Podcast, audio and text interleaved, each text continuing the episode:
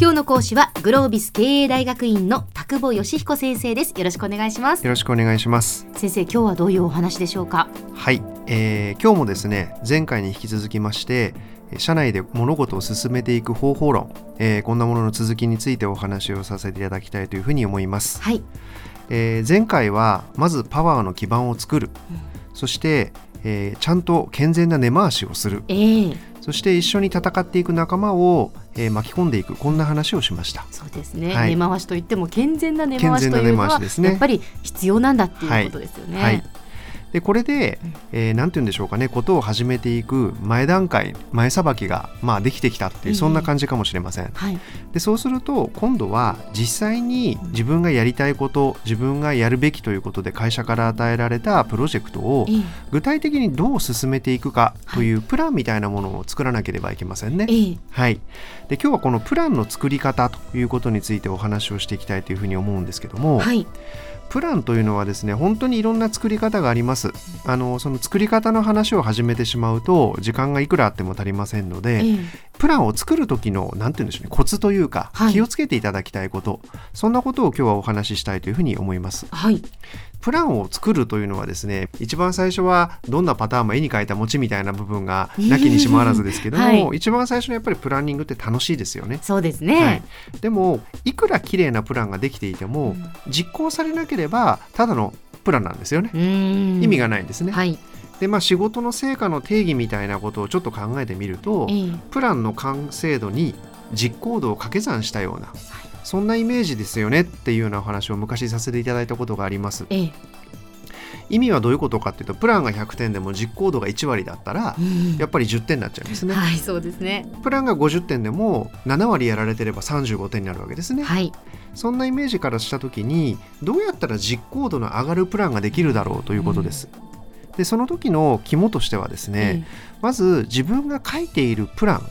これが自分の頭の中で動画のイメージが湧いてくるかどうかっていうのを確認してみていただきたいんですね。動画です動画です、はい、あの最近というか、まあ、ここ何年か皆さん YouTube でいろんな動画見られる方多いと思うんですけども、えーはい、あんなイメージですね動画が浮かんでくるってことは、ええ、リアリティを持って誰が登場人物なのかっていうのが見えてこないと浮かんでこないですね。ということですよね、はい、映像化できないですよね。え、例えば斎藤さんがこう動いて田中さんがこう動いて佐藤さんがこう動いてみたいなことが、動画のイメージで湧いてこない限りにおいては、多分実行に移した時にですねちぐはぐな話になってっちゃうはずなんですよ。はい、はい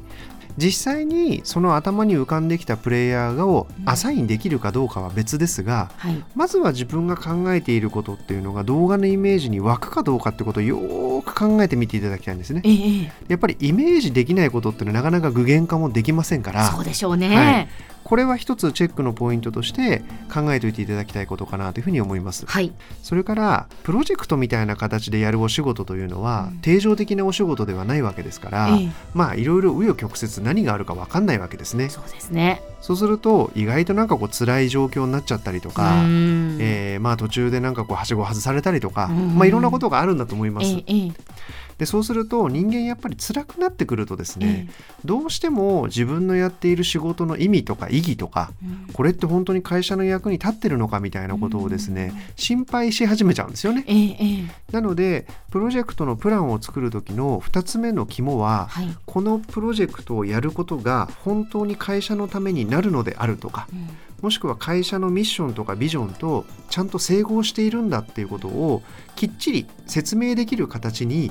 プロジェクトを主導する人としては考えておかなければいけないということでこれがなんか曖昧なままだとですね、ええ、調子のいい時はいいんですけども、はいはい、なんかこう具合が悪くなってった時に、うん、なんかそもそも意味ねえんじゃないかとかこれやってもこう 評価されねえんじゃないかとか揺らいでしまうわけですね、はい、そ,そんな話になってくると、うん、結構がたつく可能性があると、うん、まあ、こんなことが結構あの起きてしまうので、え、この2つ目のポイントも非常に大切なポイントかなというふうに思います。はい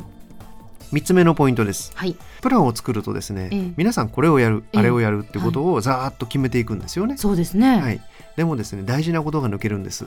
えー、やらないことを決めるということをしないんですねはあ、はい、やらないことを決めないといけないんですかそうですやらないことを決めるというのがものすごく大事なことだと思いますええー、それちょっと考えたことなかったですどういうことかというと、やることはこれっていうのを決めている段階だとですね、ええ、やらなくていいよということが決まってないわけですね。そうすると特に若い方なんかは、え、どんどんどんどんやりすぎてしまってそこまでやらなくてもいいのにみたいなことで頑張ってしまっていて。やたらに細かいことまでやってしまって疲れちゃってるとか、時間がなくなっちゃうとか、だからここまでやったらもういいよっていうラインとか、これはあえてやらなくていいよっていうことをちゃんと決めといてあげないと再現なくなっちゃうってことが結構起きるわけですね。、あなるほどそういうことですか、はいだからここは手出さなくていい、ええ、ここはやらなくていい、はいはい、これはここまでいったらよしとする、うん、こんなことをきっちり決めておくということが、うん、実はプランニングをする時には、え、うまく回す方法論の一つだったりとかします。へついつい本当やることしか決めないですよね。よねはいえー、そこに一つの大きな肝があるかなと個人的には思います。はい、そして、えー、4つ目のポイントですけども、後出しじゃんけんにならないように、うん、何がこのプロジェクトの成功なのかどこまで行ったらよしとするのか、うん、えー、こんなことも最初から決めといてあげるというのが、はい、実はとても大事なことかなというふうに思います。なんかいい感じで来てるなと思っていたのに、うん、後ろから刺されるように上司からそれじゃダメだって言われたりとかですね、はい、どこまで行ったら成功なんだよみたいなことがわからない、でこれも最初からここまで行ったらこのプロジェクト OK よとか、うん、えー、そんなことを明示しておいてあげることが、えー、メンバーのモチベーションを高めるということにもすごく役に立つかなというふうに思います。はい、はいでは先生今日のまとめをお願いしますはい今日はですね物事を動かすためのプランニングの方法ということについてお話をしてきました、はい、1つ目はご自身の頭の中で動画が流れ始めるような、えー、そんなプランを作っていただきたいということが1点目、はい、2つ目はそのプロジェクトをやることが会社のミッションとかビジョンとかそういうものとしっかり整合しているかということをチェックしてほしいという点そしてやることもそうですがやらないこともしっかりプランの中で決めておくそしてプロジェクトの、えー、成否、えー、成功の判断基準みたいなものを事前に決めておく、えー、こんな4つのポイントをプロジェクトのプランをするときに考えてみてくださいとそんなお話をさせていただきました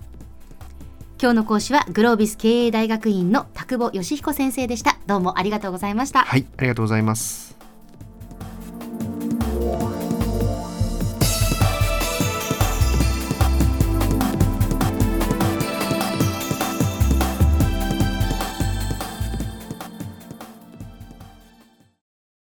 ゾクゾクグイグイメラメラつながるゾワゾワハラハラメキメキつながるズキズキモワモワほかほかつながるキリキリザワザワキュンキュンガンガンワクワクウズウズドキドキ